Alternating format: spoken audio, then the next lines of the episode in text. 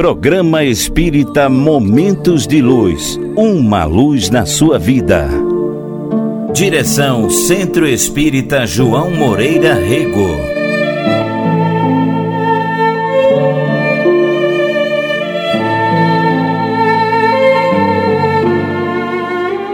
Tenha paciência, com ânimo, não se desespere. A transformação para melhor está acontecendo. Busque agir Trabalhe com diligência. Procure vencer os obstáculos, as dificuldades. Mantenha viva a resistência que fortalece o caráter e ilumina o caminho das provações terrenas.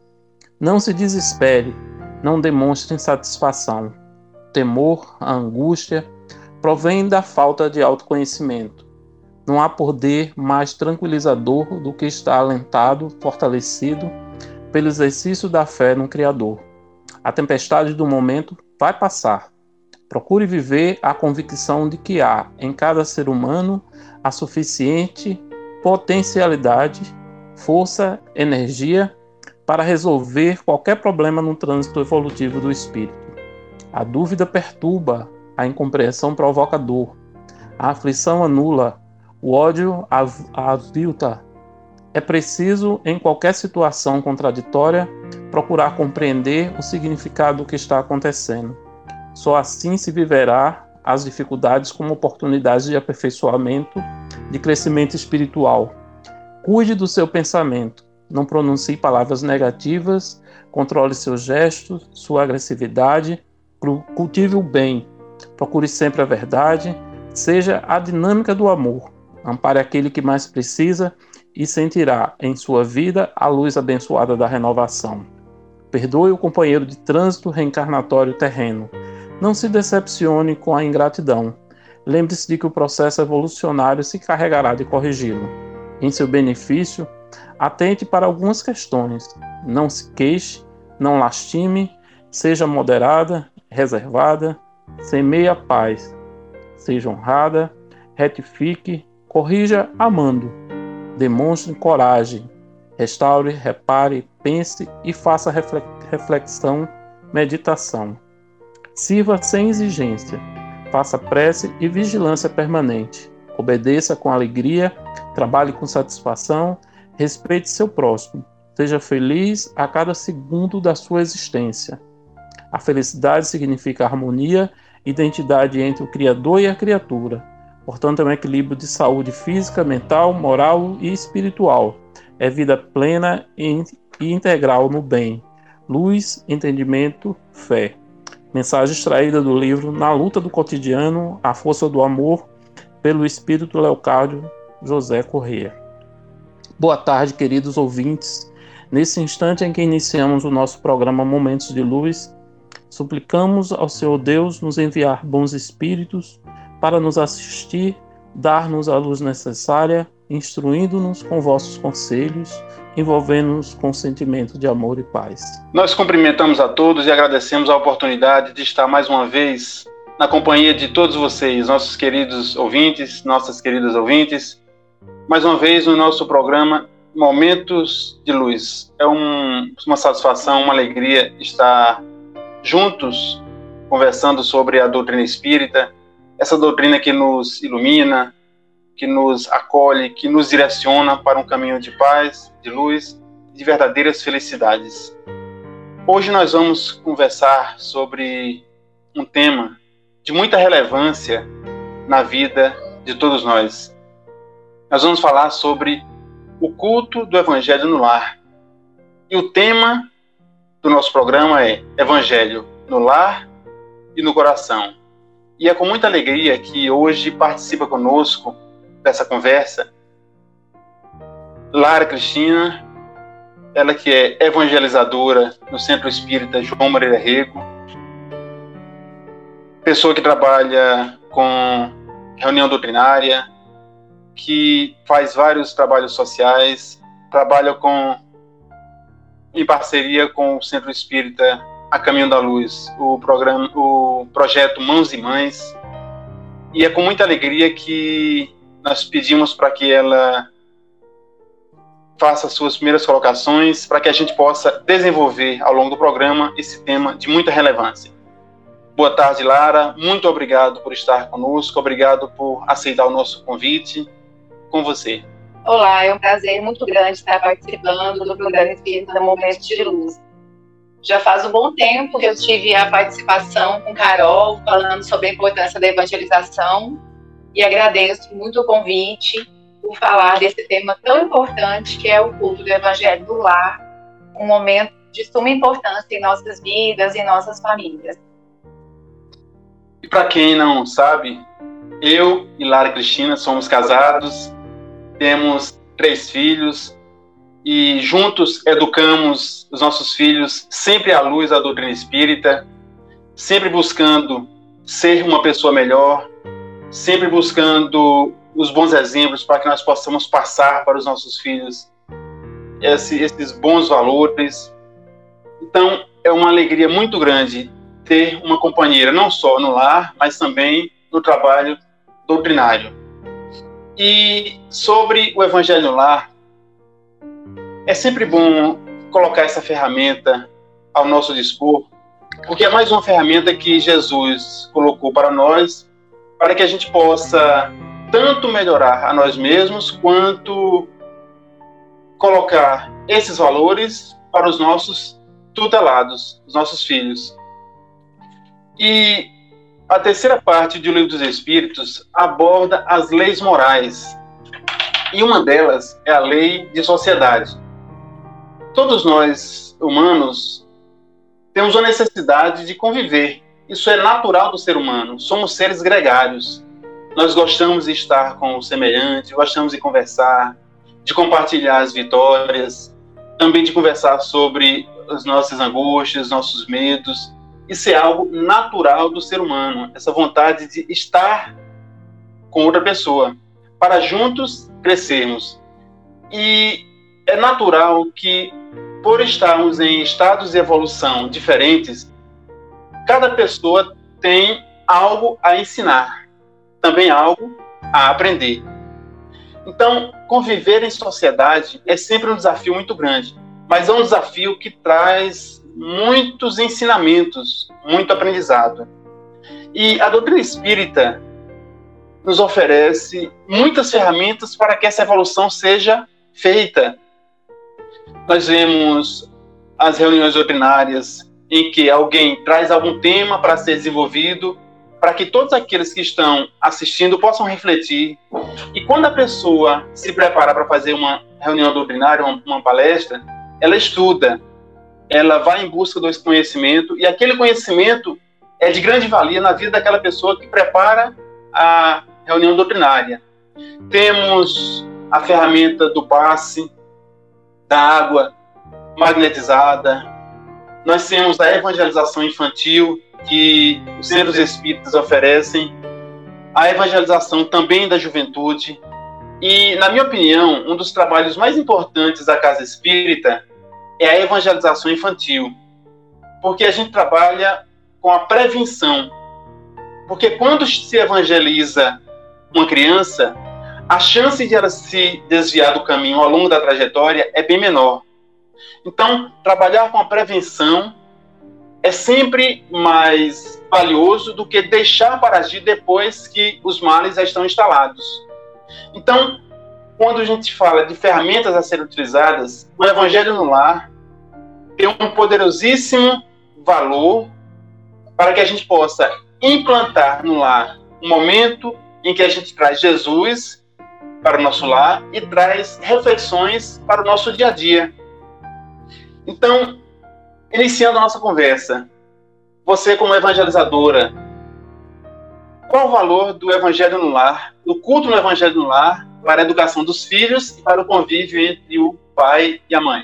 Sem dúvida, o evangelho no lar é de suma importância ser realizado. Nós sempre orientamos as famílias que nos confiam seus filhos para serem evangelizados que adotem essa prática. E a gente costuma explicar que fazer o evangelho no lar é um momento em que nós convidamos Jesus e os bons espíritos para adentrarem a nossa casa. Tem uma frase muito interessante de Emmanuel que fala assim: O culto do evangelho no lar aperfeiçoa o homem. O homem aperfeiçoado ilumina a família. a família iluminada melhora a comunidade. A comunidade melhorada eleva a nação. Do evangelho no lar depende o aprimoramento do homem. Do homem edificado em Jesus Cristo depende a melhoria e a redenção do mundo. É uma, é uma orientação de Emmanuel. E é uma prática tão simples. Vamos falar então, explicar um pouco para as famílias que não conhecem, aqueles que estão nos ouvindo. Muitos nos perguntam como é que eu posso começar a fazer o evangelho no lar. É simplesmente assim eu, eu resolvi começar a fazer e a gente explica. Sim, é um compromisso que nós vamos fazer, nós vamos é, mentalmente ou verbalmente assumir aquele compromisso com a nossa família e nós sabemos que cada família tem também um mentor espiritual que está ali cuidando daquela família. Vamos escolher um dia e um horário da semana previamente definido, combinado com todos os membros, porque o ideal é que todos estejam presentes e pode ser à noite, pode ser pela manhã, cada família vai decidir aquele dia e o momento mais adequado para fazer. Particularmente em nossa família, nós fazemos o Evangelho no Lar todos os domingos às 10 e meia da manhã. Como temos filhos pequenos, é um momento que a gente percebe que eles estão mais tranquilos, é um dia que nós costumamos ficar mais em casa e foi o momento que a gente já fez outros testes, né? Já fizemos alguns dias à noite, mas é o momento que a gente consegue a participação de todos e uma melhor harmonia nesse momento. Então nós vamos combinar previamente então o dia e o horário. É, vale ressaltar que pode também ser feito mais de uma vez por semana. Inclusive aqui em nossa casa, além desse momento no domingo, desde que nós estamos isolados socialmente em função da, da pandemia, né, que o nosso planeta está vivendo, desde do meio de março, em que estamos ficando mais em casa, nós estamos fazendo também todos os dias à noite, às 21 horas, um momento também de oração em família. Então, é um momento em que nós abrimos uma página do Evangelho, tanto pode ser feita uma leitura aleatória, abrindo a página, ou pode ser feito também a leitura em sequência, item a item do Evangelho. Vamos comentar de acordo com o entendimento dos nossos familiares que estão conosco. Vamos orar em família, podemos colocar músicas que aumentem a nossa sintonia com Jesus, com a espiritualidade amiga.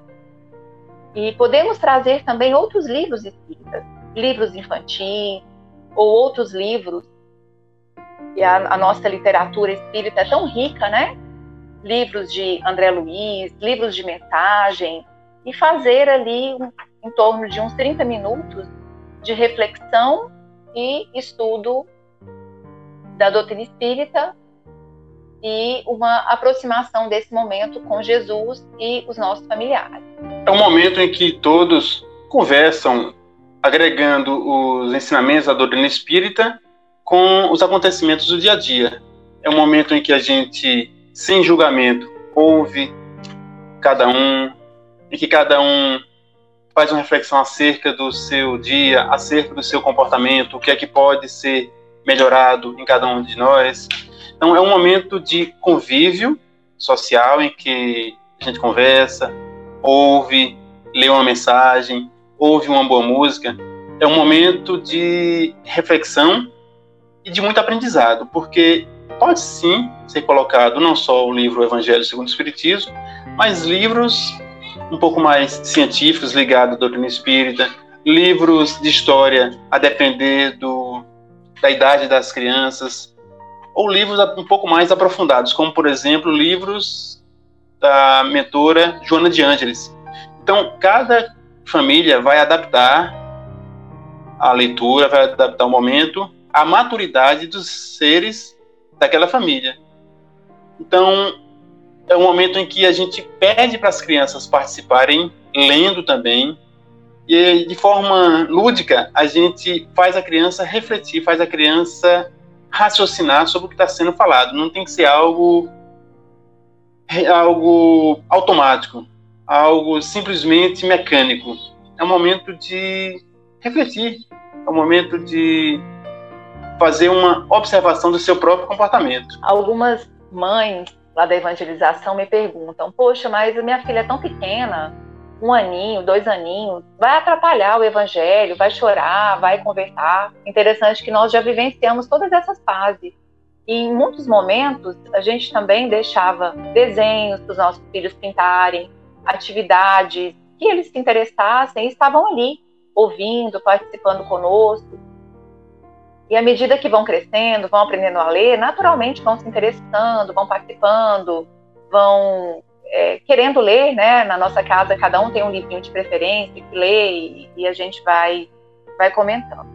E é importante nós lembrarmos que nesse momento, enquanto nós estamos fazendo, os espíritos amigos estão, sem dúvida, fazendo todo um trabalho no nosso lar, é, nas nossas mentes, fortalecendo a nossa fé, a nossa coragem, harmonizando a nossa casa, harmonizando os nossos sentimentos e nos ajudando assim a ter um melhor convívio em família.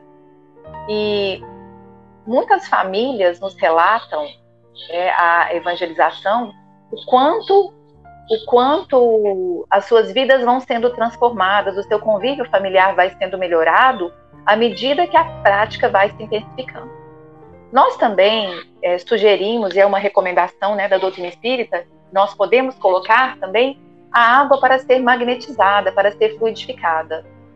Ela pode ser colocada é, em uma jarrinha, né, e ser servida, ou mesmo os copinhos de água, porque ali a gente até diz que vai ser o remédio necessário, o remédio adequado, que cada um de nós vai estar precisando ingerir naquele momento. Tem uma história muito interessante, é, narrada por Neio Lúcio, chamada O Culto Cristão no Ar. Vale a pena a gente é, fazer a leitura dessa mensagem e ela está no livro Jesus no Lar, que é do espírito Neio Lúcio, psicografado por Francisco Cândido Xavier. Diz assim: Povoara-se o firmamento de estrelas, dentro da noite prateada de luar, quando o Senhor, instalado provisoriamente na casa de Pedro, tomou os sagrados escritos e, como se quisesse imprimir novo rumo à conversação que se fizera improdutiva e menos edificante, falou com bondade: Simão, que faz o pescador quando se dirige para o mercado com os frutos de cada dia? O apóstolo pensou alguns momentos e respondeu hesitante: Mestre, naturalmente escolhemos os peixes melhores. Ninguém compra os resíduos da pesca. Jesus sorriu e perguntou de novo: E o oleiro? Que faz para atender à tarefa a que se propõe? Certamente, Senhor, redarguiu o pescador intrigado. Modela o barro, imprimindo-lhe a forma que deseja. O amigo celeste, de olhar compassivo e fulgurante, insistiu: E como procede o carpinteiro para alcançar o trabalho que pretende? O interlocutor, muito simples, informou sem vacilar: Lavrará a madeira, usará o enxó e o serrote, o martelo e o formão de outro modo, não aperfeiçoará a peça bruta. Calou-se Jesus por alguns instantes e aduziu. Assim também é o lar diante do mundo. O berço doméstico é a primeira escola e o primeiro tempo da alma. A casa do homem é a legítima exportadora de caracteres para a vida comum. Se o negociante seleciona a mercadoria, se o marceneiro não consegue fazer um barco sem aperfeiçoar a madeira aos seus propósitos, como esperar uma comunidade segura e tranquila sem que o lar se aperfeiçoe? A paz do mundo começa sob as telhas a que nos acolhemos. Se não aprendemos a viver em paz entre quatro paredes, como aguardar a harmonia das nações? Se não nos habituamos a amar o irmão mais próximo, associado à nossa luta de cada dia, como respeitar o eterno Pai que nos parece distante Jesus relanceou o olhar pela sala modesta, fez pequeno intervalo e continuou. Pedro, acendemos aqui, em torno de quantos nos procuram assistência fraterna, uma claridade nova. A mesa de tua casa é o lar de teu pão. Nela recebes do Senhor o alimento para cada dia. Por que não instalar ao redor dela a sementeira da felicidade e da paz na conversação e no pensamento? O Pai que nos dá o trigo para o celeiro através do solo, envia-nos a luz através do céu. Se a claridade é a expansão dos raios que a constituem, a fartura começa no grão. Em razão disso, o evangelho não foi iniciado sobre a multidão, mas sim no singelo domicílio dos pastores e dos animais. Simão Pedro fitou mestre, no mestre os olhos humildes e lúcidos, e como não encontrasse palavras adequadas para explicar-se, murmurou tímido: Mestre, seja feito como deseja. Então Jesus, convidando os familiares do apóstolo à palestra edificante, à meditação elevada, desenrolou os escritos da sabedoria e abriu na terra o primeiro culto cristão no lar. Por ser o lar, por ser a família, a primeira sociedade em que nós temos contato, é importante que esta formação básica e moral seja feita desde pouca idade. Então, à medida que vai crescendo, à medida que vai tendo outras responsabilidades, a pessoa passa a ter contato com a escola, com o trabalho, com a sociedade. Então, a importância do que se ensina no lar é algo que vai se levar para a vida toda. Então, quanto mais ferramentas edificantes nós utilizamos no lar, maior a chance de formarmos seres humanos de bem, pessoas de bem. Isso me faz lembrar do Evangelho segundo o Espiritismo, capítulo 17, item 3. O homem de bem. Então, esse homem de bem não é um ser humano que já nasce pronto, que já nasce na condição de levar a luz por onde ele passa. Ele tem que ser lapidado. Lá dentro tem uma capacidade enorme, dentro do ser humano. Mas ele vai passando por algumas situações e sempre que alguém, um tutor, seja ele no lar, seja ele na escola, seja em qualquer local, um tutor, de forma responsável, conduz esse pupilo, a chance de haver êxito é muito maior. Então, a importância de termos um lar evangelizado, de ter um lar harmônico, é de grande importância para que no futuro esse ser humano jamais se desvie do caminho correto.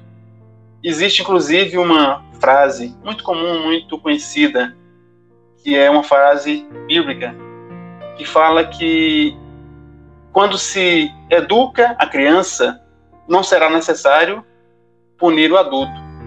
Então, a nós é dada a responsabilidade de conduzir esses seres que estão sob a nossa responsabilidade, sob a nossa tutela, sobre os nossos cuidados. Não só o cuidado com o corpo, com a higiene, que são importantes, de andar sempre limpo, sempre arrumado, mas a formação moral. Cabe a nós utilizar as ferramentas que já existem dentro dele, os potenciais que já existem dentro dele e conduzir da melhor maneira possível, porque um dia esse ser humano vai ter contato com a sociedade. E nos dias de hoje, cada vez mais cedo. Cada vez mais cedo, as crianças têm contato com o ambiente escolar. Então, quando ele tiver contato com esse ambiente escolar, ele vai, já vai ter uma base ética e moral muito mais aprimorada, muito mais firme, muito mais forte. Então, não é simplesmente alimentar o filho, não é simplesmente os cuidados com o físico, mas os cuidados íntimos, os cuidados morais, os cuidados internos, os cuidados sentimentais. Então, não é simplesmente um momento em que a gente ora o momento do Evangelho Lar, mas é uma situação, um momento em que a gente passa valores que serão levados para toda a vida e que quando a individualidade vai bem, a coletividade também o será. Quando a individualidade está bem conduzida, quando ele esse ser passar a ter um convívio social, também vamos ter uma comunidade, uma sociedade também saudável. Então, essa, esse momento em que a gente faz o Evangelho lar é uma das ferramentas mais poderosas para a formação moral do ser. A questão número 660 de O Livro dos Espíritos traz uma pergunta muito interessante. A prece torna melhor o ser humano? Será que quando a gente se sintoniza com os bons espíritos, com Jesus, com Deus? Será que isso vai trazer uma diferença relevante na vida de quem se sintoniza? Jesus falava sobre a oração, sobre a vigilância, e a oração em nossa vida tem que ser uma constante. O tempo todo nós somos atacados, nós somos expostos a tentações das mais variadas nuances. E é a vigilância que vai nos fazer jamais desviar daquele caminho que vai trazer as verdadeiras felicidades. Não as, não as felicidades enganadoras, mas as, as felicidades íntimas. Então, a prece tem esse poder de nos fazer conectar com o bem e nos encaminhar, nos intuir para sempre fazermos o que é correto. Então, a pergunta 660: a prece torna melhor o ser humano? Sim, porquanto aquele que ora com fervor e confiança se faz mais forte contra as tentações do mal e Deus lhe envia bons espíritos para assisti-lo.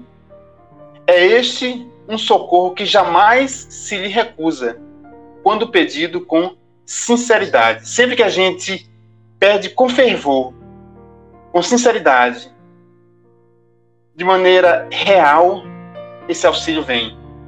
É o momento em que a gente abre as portas do nosso coração para que o auxílio chegue. Eu me lembro de uma frase de Jesus que fala: Batei e abri-se-vos-á, buscai e achareis. O auxílio vem, mas se antes disso eu me esforçar para que esse auxílio venha realmente, abrindo as portas do sentimento, do coração, para que sejamos conduzidos sempre pelo melhor caminho. Sem dúvida. Imagina a prece em família, né? Então, é claro que a prece ela pode ser feita em diferentes momentos, a qualquer momento, individualmente, e o ideal é que nós estejamos, na maior parte do tempo, em boa sintonia com a espiritualidade, vigiando os nossos pensamentos e ter nas nossas atitudes uma atitude de oração, uma atitude de prece. Mas no nosso dia a dia, na semana que normalmente é corrida que nós temos, muitas vezes nós oramos é, à noite, oramos quando nós acordamos, mas olha o quanto é especial nós nos unirmos em família nesse momento do Evangelho no lar e juntos, na mesma sintonia, e aqui em casa nós gostamos de fazer de mãos dadas, elevarmos o pensamento a Deus e fazermos a oração em família. Voltando um pouco ao assunto que você estava falando inicialmente, sobre a questão da transformação moral para assim nós transformarmos o mundo que você comentou, Luiz Jorge, que a questão do que a melhoria individual vai levar à melhoria do planeta que nós vivemos. Na maioria das vezes, a gente escuta as pessoas reclamando, né? Ah, porque esse mundo está muito difícil, esse mundo está piorando, é, não sei o que, que vai ser, como é que a gente, pessoas têm coragem de ter filhos nesse mundo com tanta violência, e começam a falar. E quando eu escuto isso, eu acabo não resistindo e costumo falar para quem diz isso, né? Que uma das leis de Deus é a lei de progresso. Mas o mundo só vai ser um lugar melhor se as pessoas que o habitam se tornarem pessoas melhores. Então, a melhoria do planeta depende da melhoria íntima de cada um de nós. É a partir da nossa reforma interior, a partir da melhoria dos nossos sentimentos, dos nossos pensamentos, nós vamos conseguir sim que as pessoas que estão próximas a nós, através do nosso exemplo, comecem a sua transformação e tendo uma postura ética, a gente vai dessa forma, do mesmo jeito que o beija-flor faz a sua parte lá, apagando o incêndio, né? Gota a gota, pegando a água lá do rio e jogando ali no incêndio. Dessa forma, nós vamos estar assim, colaborando para um mundo melhor. E é muito importante que essa educação, que essa transformação das nossas crianças, dos nossos filhos, aqueles que nos foram confiados, ela começa o quanto antes. Certa vez eu estava numa palestra, tive o privilégio de ouvir Divaldo Franco algumas vezes, e uma pessoa fez uma pergunta para ele, perguntando é, quando é que deve ser iniciada a educação do espírito. Ela estava grávida, né? E perguntando quando é que ela deveria começar a dar educação para aquele espírito que estava ali é, ligado ao corpo que estava sendo gerado no ventre dela. E aí ele perguntou para ela: quanto tempo de gestação você tem? Aí ela falou: seis meses. E aí ele disse: você já perdeu seis meses. Ou seja, a partir do momento que nós sabemos que tem um ser, está sendo confiado a nós, a gente já deve iniciar mentalmente a sua educação. E eu posso dizer até que antes, porque a gente, quando decide ser mãe, decide ser pai, a gente já tem que ir fazendo a nossa educação, a nossa autoeducação, vigiar os nossos hábitos, as nossas atitudes, porque a partir do momento que nós temos um filho, nós vamos ser exemplo para ele. Tudo que a gente falar, tudo que a gente fizer, é, mais do que até as palavras, é, as os nossos atos, estarão sim sendo exemplo para os nossos filhos, para todos aqueles que nos rodeiam. Tem uma frase que eu gosto muito que diz assim: que o exemplo não é a melhor forma de educar, é a única. Então não adianta a gente falar, recomendar, aconselhar uma determinada atitude e fazer algo completamente diferente. Então, o quanto antes nós devemos apresentar Deus como nosso Pai, nosso Criador, de amor, de bondade para os nossos filhos, ensiná-los a orar, falar de Jesus, que é o nosso mestre, nosso guia, o nosso modelo, como diz a questão 625 de O Livro dos Espíritos, né? Modelo e guia para a humanidade. Ter como uma das ferramentas o Evangelho no lar, colocar os nossos filhos na evangelização espírita infantil, onde os monitores, com toda boa vontade, se programam, se preparam, e dão o seu melhor para passar bons conceitos, principalmente de moral. Ali nós não estamos preocupados em tornar aquelas crianças no futuro espírita. Eu, particularmente, tive uma formação, quando criança, evangélica. Então, frequentava a escolinha dominical da igreja presbiteriana, lá na minha cidade, onde eu nasci, Tuiutaba, Minas Gerais. E como foi importante para mim aqueles domingos em que eu frequentava. A verdade é que, à medida que eu fui crescendo, eu procurava muitas respostas que ali eu não encontrava. Tempos depois, caminhei também pelo catolicismo, mas foi participando do culto do Evangelho no lar, na casa de uma tia muito querida, que eu me interessei pela doutrina espírita. E ela me presenteou com alguns livros, a gente sempre começa com os romances espíritas, né? Eu estava mocinha, iniciando a adolescência. E aos poucos fui me aproximando, fui me encantando com a clareza da fé raciocinada, onde todos os meus questionamentos eram respondidos de uma forma muito objetiva e muito clara. Fui conhecendo mais esse Deus de amor, de bondade, Jesus, que durante o tempo que eu fui em algumas missas, me doía tanto o coração vê-lo ali pregado na cruz, enfatizando tanto o sofrimento dele no momento da crucificação. E agora eu tinha ali não mais aquela lamentação, aquela dor, mas principalmente os ensinamentos de Jesus, com muita clareza, que o Evangelho segundo o Espiritismo e todas as obras básicas da, codifica da codificação nos trazem. Então, sem dúvida que a doutrina espírita ela é um farol a iluminar o nosso caminho, é uma luz que nos auxilia muito na educação dos nossos filhos. Nós costumamos falar aqui em casa que é, o nosso maior compromisso o nosso maior objetivo aqui na vida é nós encaminharmos os nossos filhos pelo caminho do bem. Então, para isso, a gente se esforça, a gente acorda cada dia querendo dar o melhor de nós, é, através do diálogo, através do exemplo. É claro que nós estamos muito distantes ainda da, da perfeição, né? Muitos momentos a gente é, percebe que nos faltou um pouco a paciência, então a gente se corrige. E a cada noite a gente conversa, a gente questiona, analisa a nossa consciência e procura no dia seguinte ser um pouco melhor. E nós sabemos que dentro do nosso lar estão espíritos nós precisamos desenvolver laços de afeto, laços amorosos. E é claro que nós sabemos também pelo conhecimento do espiritismo que temos o parentesco corporal e temos também o parentesco espiritual. Então, quando é, esses dois aspectos encontram-se dentro do lar, ou seja, se temos conosco espíritos com muita afinidade, essa educação ela acontece de uma forma mais tranquila, mais simples. Quando a gente tem mais harmonia e, e um convívio mais harmônico. Mas muitas vezes tem aqueles é, espíritos, né? Nós temos os filhos que exigem de nós uma dedicação maior, exigem de nós um pouco mais de firmeza, é, aqueles que, que nos questionam, e, e esses sim nos fazem ainda mais crescer, nos esforçar para que pouco a pouco a gente vá conseguindo ter essa maior aproximação e dessa forma a gente vai realizando aquele nosso ideal, que é de vê-los crescer pessoas de bem. Quando eu fui pesquisar sobre o tema para que a gente fizesse essa conversa, eu achei uma lista muito interessante que fala assim: os principais motivos para fazer o culto do Evangelho lar. E à medida que eu ia lendo, eu fui percebendo que realmente esses são os motivos. É isso que nos inspira a fazer. Porque não é apenas um momento em que a gente está ali de corpo presente, mas a gente está com o objetivo de aprender juntos, que é estudar o Evangelho à luz da doutrina espírita.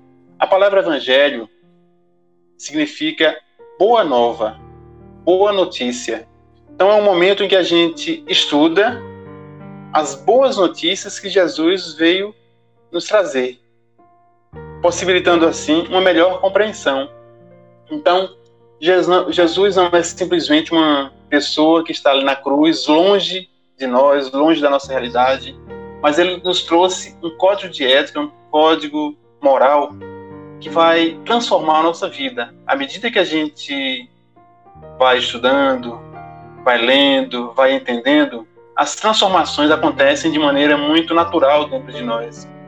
Eu gosto muito de uma frase que eu ouvi de Marcel Mariano, que tem um lado cômico, um lado engraçado, mas com uma realidade. Ele fala assim que a doutrina espírita não é o consolador prometido.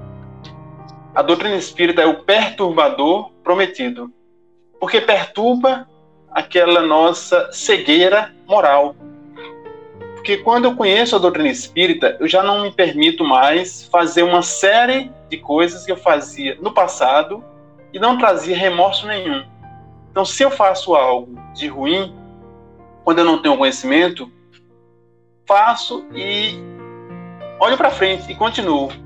Mas quando eu tenho conhecimento da lei de causa e efeito, quando eu tenho conhecimento das leis morais, aquilo que eu faço, seja bom ou ruim, vai ter uma consequência em mim no futuro. Então, perturba a minha consciência, perturba aquele meu comportamento ainda primitivo que eu tinha no passado.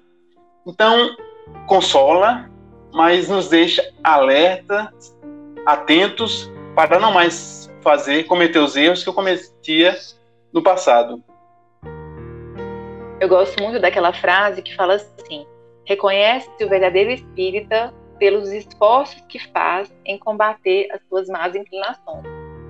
Então, sem dúvida, a doutrina espírita é o perturbador prometido porque ela não nos permite ficar errando com frequência, né? A gente, quando a gente percebe que a gente está escorregando, fala, opa, peraí, não é assim, né? Eu preciso corrigir aqui esse meu caminho, porque nós sabemos das leis, né, de uma das leis principais, que é a lei de ação e reação, a lei de causa e efeito. Então, passar isso para as nossas crianças também, explicando a eles que toda atitude nossa vai ter uma consequência futura. E que nós temos, sim, muitos defeitos, muito a ser corrigido. Por isso que a gente tem que ter vigilância, né? Orai e vigiai, ou vigiai e orai, né? Para não cair em tentação. Então, quando a gente percebe que a gente está fazendo uma coisa errada, acende aquela luzinha vermelha e a gente retoma ali o, o caminho. Quando o evangelho penetra o lar, o coração abre mais facilmente a porta para o Mestre Divino. Essa frase de Emmanuel resume de maneira muito singela e muito verdadeira o que o Evangelho no Lar faz em nós. A gente tem que procurar viver essa vida segundo a vontade de Jesus, citando mais os, os motivos para fazer o culto do Evangelho no Lar. Tendo Jesus como modelo, como guia, como um ser a nos ensinar, sendo um ser que nos ensina, que nos mostra o caminho das verdadeiras felicidades, daquelas verdadeiras felicidades que nós temos que são os valores morais. Criar nos lares o hábito saudável das, das reuniões evangelizadoras. Porque evangelizar é o hábito de trazer o evangelho para aqueles que estão sob os nossos cuidados. Despertar o sentimento de fraternidade e união entre aqueles que estão participando. Como citado no começo, é um momento em que a gente conversa, cada um dá a sua, dá a sua opinião, demonstra o seu ponto de vista, evitando julgar, evitando citar o que o outro está fazendo de errado, mas que cada um faça a sua própria reflexão, a sua própria autoanálise acerca do seu comportamento. E quando a gente amadurece, abre mais a mente, começa a perceber aquilo que traz infelicidades.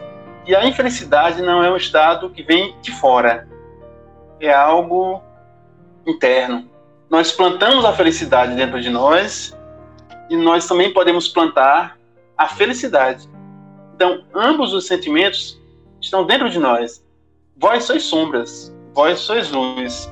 Faça sempre brilhar a vossa luz, porque dentro de nós tem as ferramentas para a felicidade, mas também tem as ferramentas que vão nos trazer infelicidades.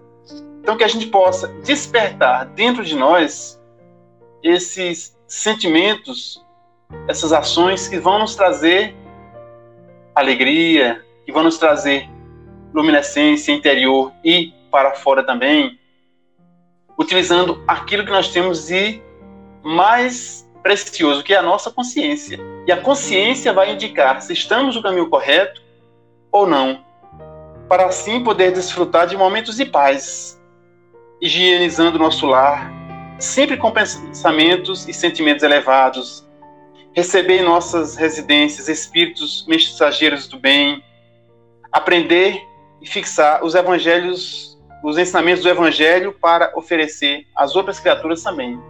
Então, sempre que nós temos bons comportamentos, boas condutas, nós estamos estimulando as pessoas que convivem conosco a também seguir esse caminho, a também modificar os seus comportamentos, trazendo felicidades verdadeiras, felicidades reais que nos conduzem ao reino dos céus, como dizia Jesus, de forma metafórica, ao reino de Deus.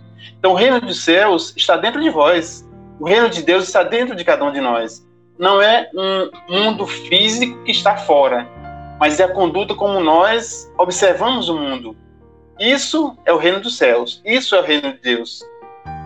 Então, utilizar essa ferramenta como umas, uma das ferramentas que está disponível para nós é de grande valia para o crescimento dentro do nosso lar sabendo que a cada momento, em cada convívio, a gente aprende.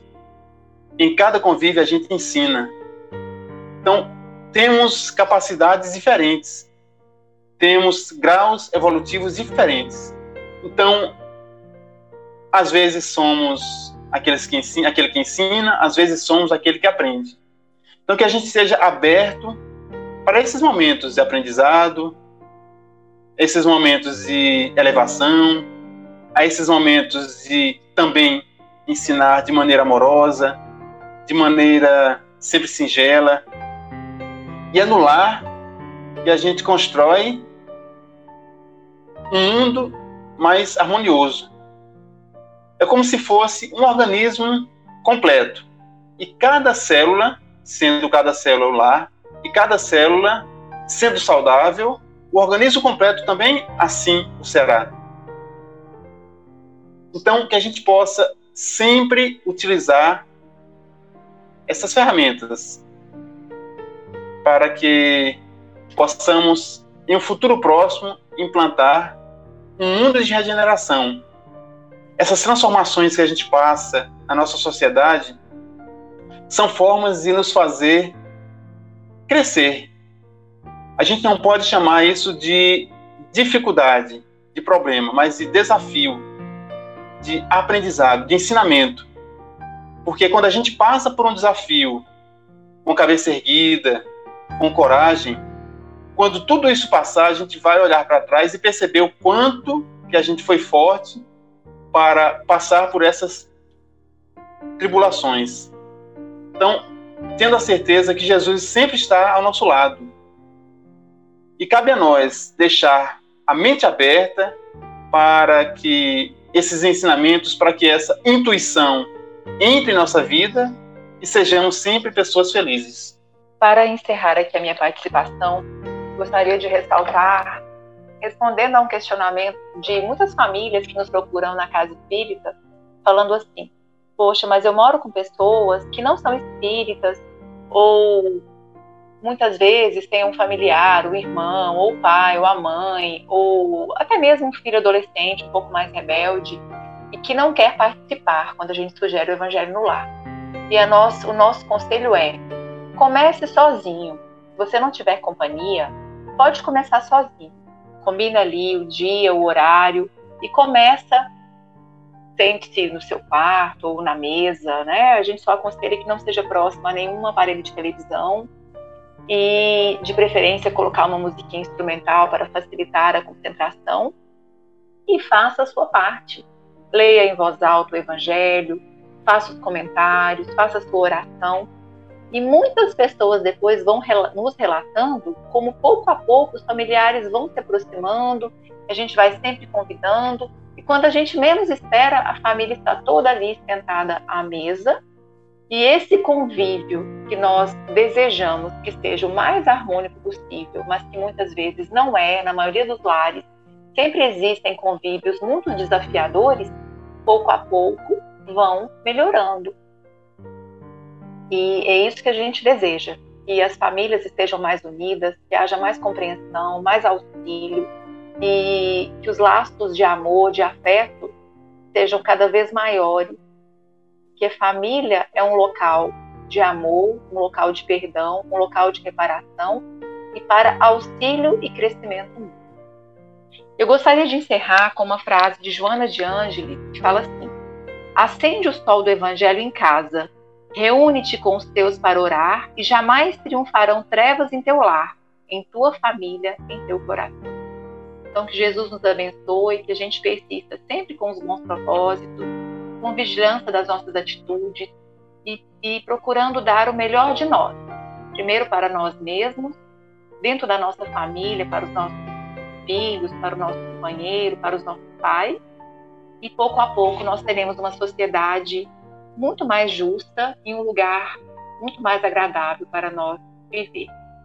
Jesus nos abençoe, agradeço de coração essa oportunidade de participar e sigamos firmes trabalhando na seara do Obrigada.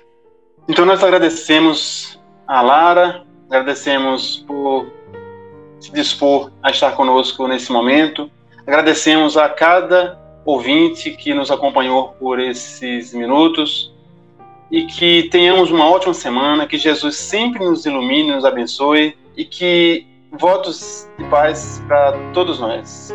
Uma ótima semana, até o próximo programa.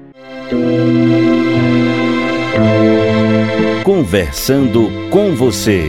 A importância do Evangelho no lar, sozinho, para arrematar tudo aí que Lara e, e Luca falaram, Luiz Jorge.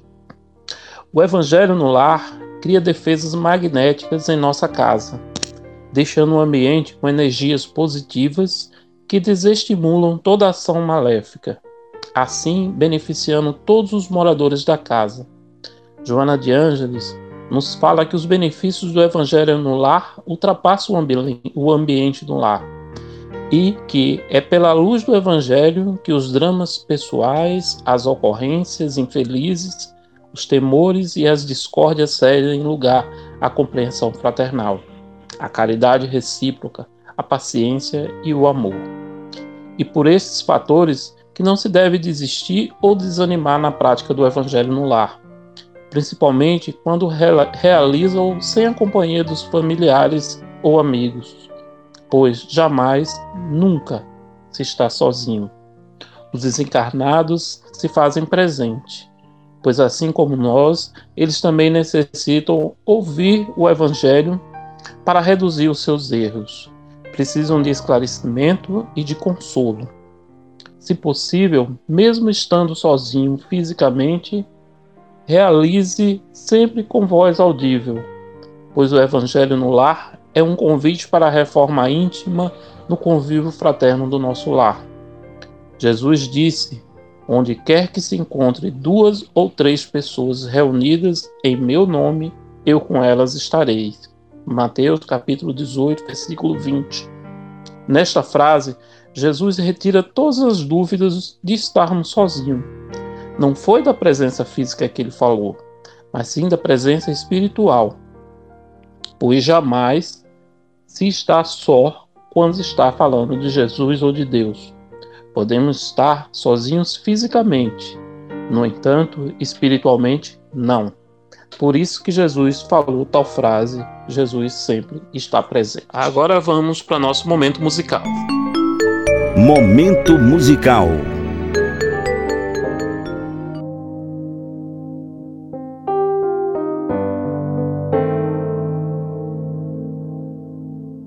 percebe e entende que os melhores amigos são aqueles que estão em casa esperando por ti.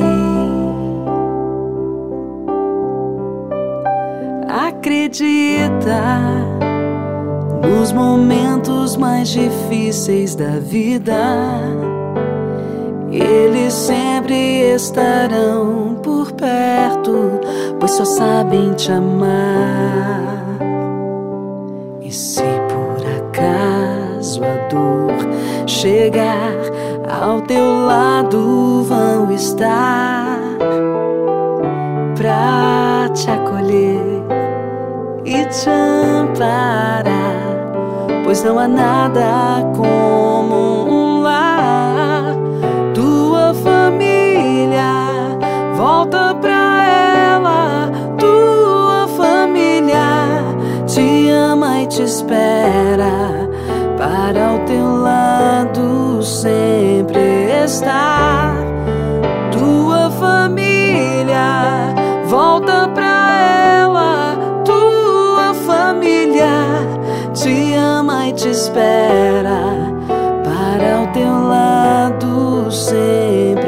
Estar tua família. Às vezes, muitas pedras surgem pelo caminho, mas em casa alguém feliz te espera pra te amar.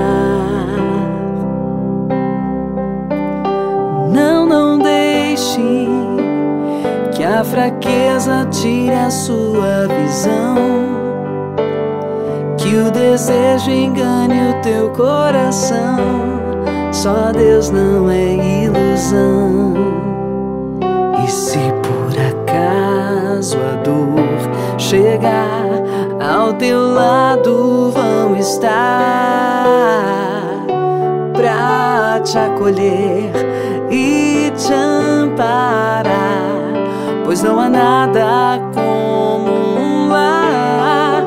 Tua família, volta pra ela. Tua família te ama e te espera para o teu lado sempre estar.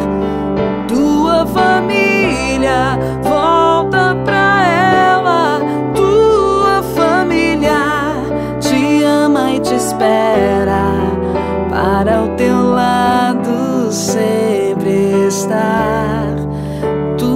família. Senhor, eu te louvo e te agradeço pela minha família, pelo meu pai, minha mãe, minha mãe Ednete, meu pai Joaci, meus irmãos Henrique, Eduardo, minha família hoje constituída, o Fábio, meu esposo, Daniel, Helena. Muito obrigada, Senhor, pela família que o Senhor me deu, que é um presente de Deus para mim. Eu sei que muitas vezes eu fui falha, fui incoerente, fui infiel. Eu sei que muitas vezes, Senhor, eu vacilei. Eu sei que muitas vezes, Senhor, eu errei, porque nós somos limitados, nós somos pequenos, nós somos frágeis, nós somos pecadores, Senhor. Mas como é bom saber que maior que os meus pecados, maior que as minhas misérias e de cada um de nós é a tua misericórdia e o teu amor. E melhor ainda saber, Senhor, que temos um lugar para voltar, para estar, para descansar, que reflete exatamente aquilo que é a tua misericórdia, a nossa família. E essa é a minha família. Obrigada por aqueles que fazem parte da minha casa que nunca desistiram de mim, que nunca me abandonaram. Pelo contrário, insistiram, incentivaram, acreditaram e continuam acreditando em mim. Tudo isso por causa e movidos pelo teu amor. Eu te peço por todas as famílias que hoje choram, se desesperam, estão despedaçadas, estão fragilizadas, estão fragmentadas tamanha dor do pecado que afligiram, atingiram essas famílias. E eu peço que o Senhor restaure cada uma delas agora. Casamentos, relacionamentos de pais e filhos, marido e mulher. Senhor, tu tens o poder, com teu amor, de curar as feridas, de sarar as feridas, de libertar as nossas famílias. É isso que nós pedimos, Senhor. Tua família, volta para ela. Acredita na tua família tua família, volta pra ela. Tua família te ama e te espera. Para o teu lado sempre estar.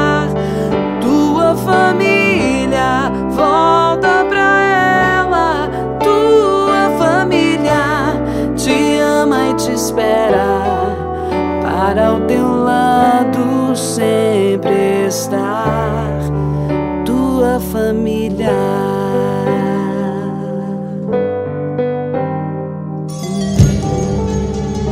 Voltamos a apresentar Programa Espírita Momentos de Luz uma luz na sua vida.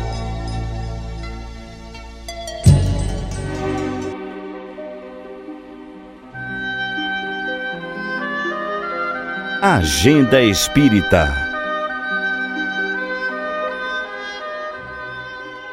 No Agenda Espírita de hoje, a gente vai destacar que se a casa espírita que você frequenta suspendeu temporariamente as atividades, estude, leia e assista palestras na internet. Aproveite esse tempo em que estamos em casa.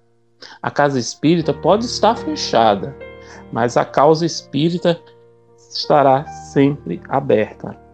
E visando é, dotar e, e disponibilizar para as pessoas o Centro Espírita João Moreira Rego está nas redes sociais, no Facebook, no YouTube, no Instagram.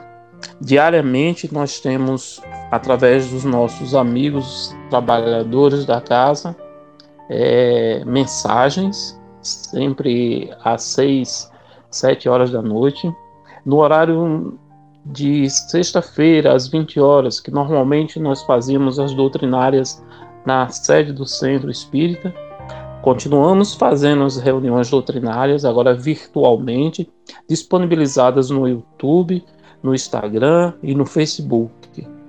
Observem, assistam, são mensagens é, consoladoras, de esperança, é, as reuniões trazem temas bem interessantes para todo mundo.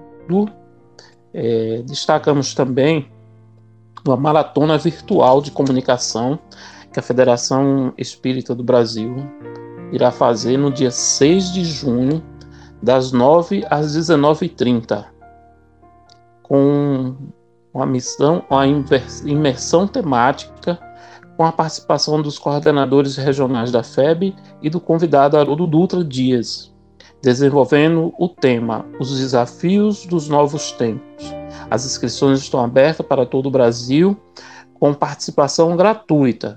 Garanta sua vaga e a possibilidade de interação na videoconferência. As vagas são limitadas. Para inscrição, acesse www.cerj.com www.org.br barra maratona. Repetimos, www.cerj.org.br barra maratona. É, também no site, a, a FEB TV no YouTube, ela tem uma programação de lives também diariamente que é muito interessante. Para gente que está em casa e buscando é, conhecimentos e se interagir com, com a, a doutrina espírita é muito interessante. Para você que precisa de ajuda, é, o Centro Espírita João Moreira Rego tem disponibilizado o atendimento fraterno de forma virtual. É, os telefones, dias e horários e as pessoas que estarão atendendo nos dias escolhidos você pode encontrar nas nossas redes sociais, no Facebook, na página do, do próprio Centro Espírita. Aí você pode é, virtualmente conversar e ter o atendimento fraterno.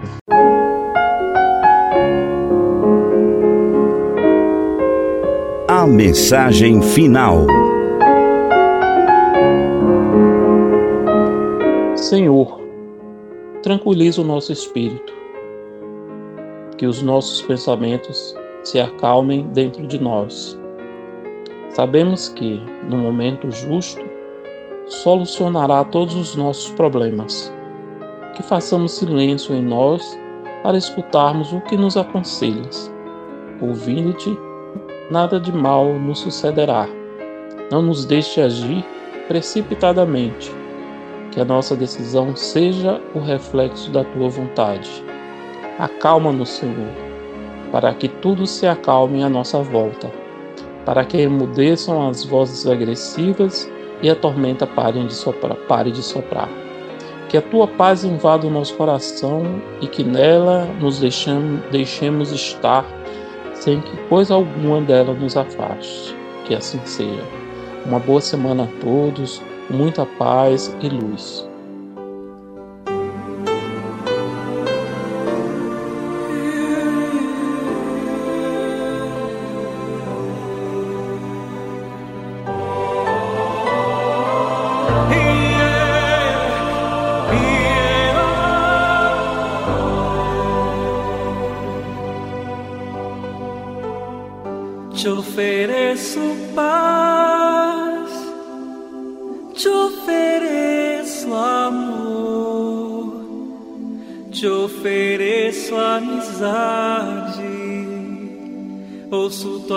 Tuas